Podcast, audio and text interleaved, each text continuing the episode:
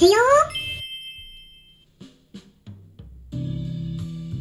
こんにちは。スタラホリスティックアニマルクリニックのホリスティック獣医サラです。本ラジオ番組ではペットの一般的な健康に関するお話だけでなくホリスティックケアや地球環境そして私が日頃感じていることや気づきなども含めて様々な内容でイギリスからお届けしております。さて皆さんいかがお過ごしでしょうか？もうイギリスは昨日も32度超えました。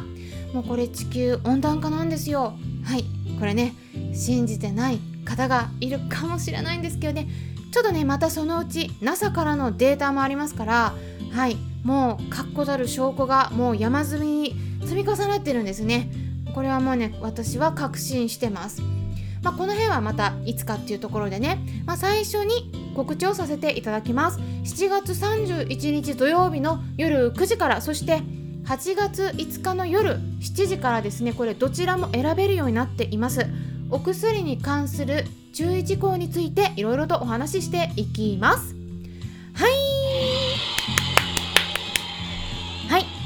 えー、結構ね知られていないお薬の副作用についてですね飲みダニとかフィラリアのお薬今もうシーズンですよね。それから痛み止めあとはワクチンについてえ使っちゃダメということではなくて正しく使って正しく選んでいきましょうという内容になります。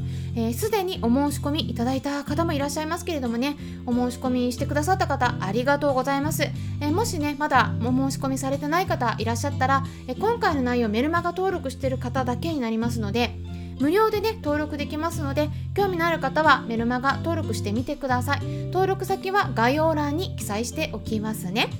それからですね明日の夜10時10分からはクラブハウスにてハーブで夏対策をしようというハーブに関するお話を、えー、していきます。はい。でねこれねハーブの中でも体の熱をとってくれるハーブってあるんですね。そのあたりのご紹介と具体的な使い方そして夏に起こりやすい病気っていうのもありますからその病気それぞれのケアに利用できるようなハーブについて具体的に名前を挙げて解説していきます。ハーブについて興味のある方がいらっしゃったらそちらもぜひねお時間見て参加してみてください。さてですね今回はコロナのお話です。実はですねコロナっていうとね紛らわしいんですよね。はい。昔は犬猫などの動物と一緒に暮らす人もうあと獣医師である私とかね。コロナって言ったらねもうねまず犬コロナウイルスとか猫コロナウイルスのことをね意味してたんですが今コロナってね言ったらもうそれだけじゃなくてね新型コロナウイルスを意味するのでちょっとね私的にはどっちなのってなっちゃうんですね。うん。新型コロナウイルスっていうのはワンちゃん猫ちゃんの間でよく広まるような犬コロナウイルスとか猫コロナウイルスっていうのとは全く違うタイプのウイルスになります。ですよね。はい。新型コロナウイルス。まあメインは人の間で広まってるもの。まあワンちゃん猫ちゃんに感染することもありますけどね。メインは人ですね。またねちょっとややこしいんですけどね。ということで、まあ、昨日は猫コロナウイルスに関するご相談への回答をしていたところでした。猫コロナウイルスに関しては私たち人間が感染することはないんですけれどもコロナつながりということで今回は私たち人間もワンちゃん猫ちゃんも感染する新型コロナウイルスに関する最新情報をお届けしていきます。新型コロナウイルスの感染者っていうかね、まあ、これもあのすごいややこしいんですけどね、うん、PCR 検査の陽性者イコール感染者じゃないんですけど、まあ、ちょっとこの辺ねあの一般の方にとってはややこしいと思うので、まあ、普通に感染者っていうふうにお伝えしますけれどもこれね日本で増えてますよね。うん、でジョンズ・ホプキンス大学がまとめているデータ、ね、お伝えしますと例えば7月18日に公表された数としては全国感染者数が日本だと3065人だったっていうことなんですね。今月に入ってからずっと上がってきてるんですよね。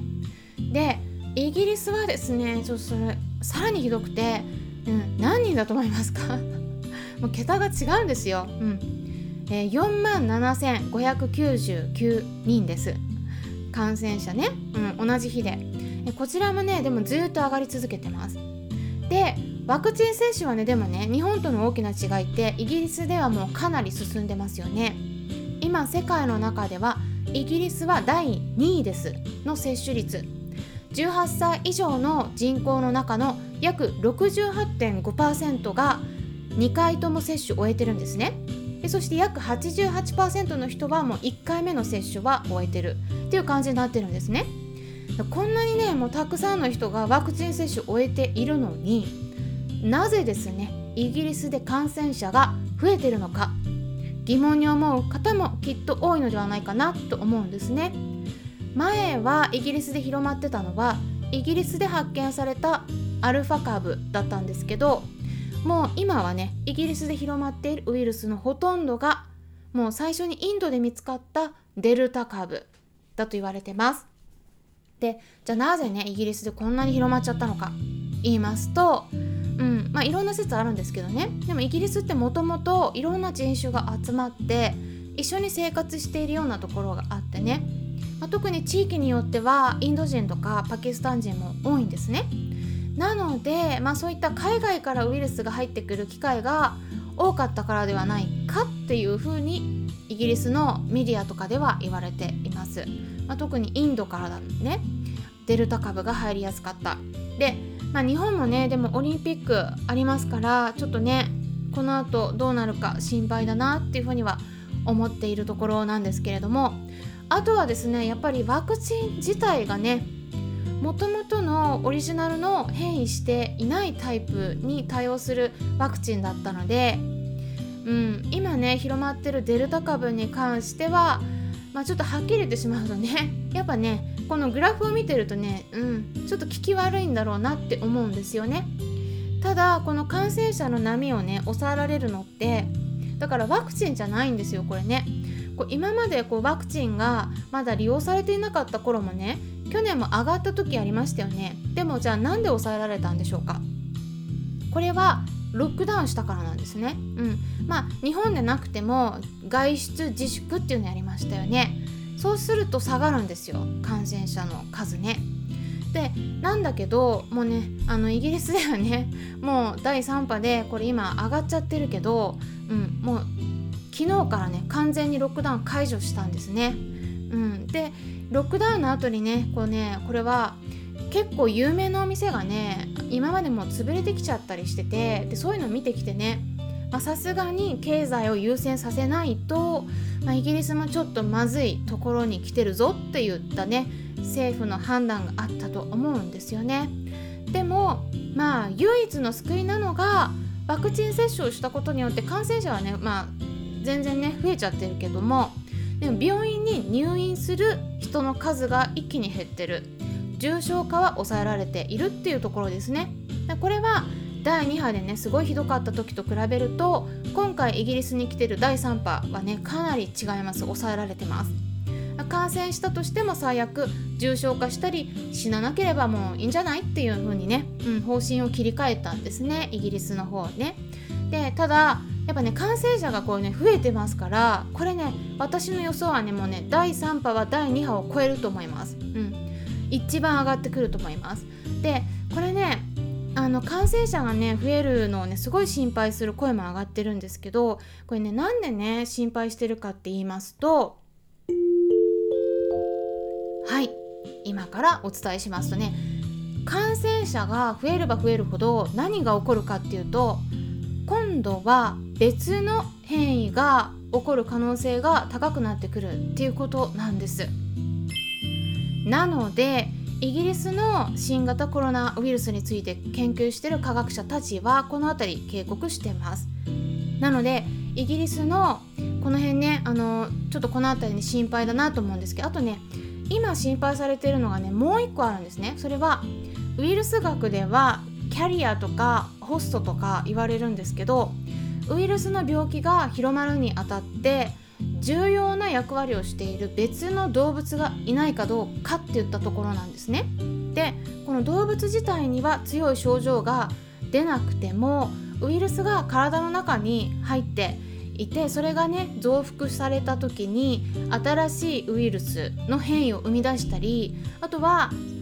それをねこう自然に排出させる場合があるんですねでそれをそこから別の誰かに感染させる可能性が出てくるっていうことになるんですでその動物が何かね調べていった時に中国のとある研究者が報告した論文の中でなんとですねイギリスで広まったアルファ株っていうのはワンちゃんの体の中から生み出された可能性があるっていうふうに結論付けたっていうことなんですね。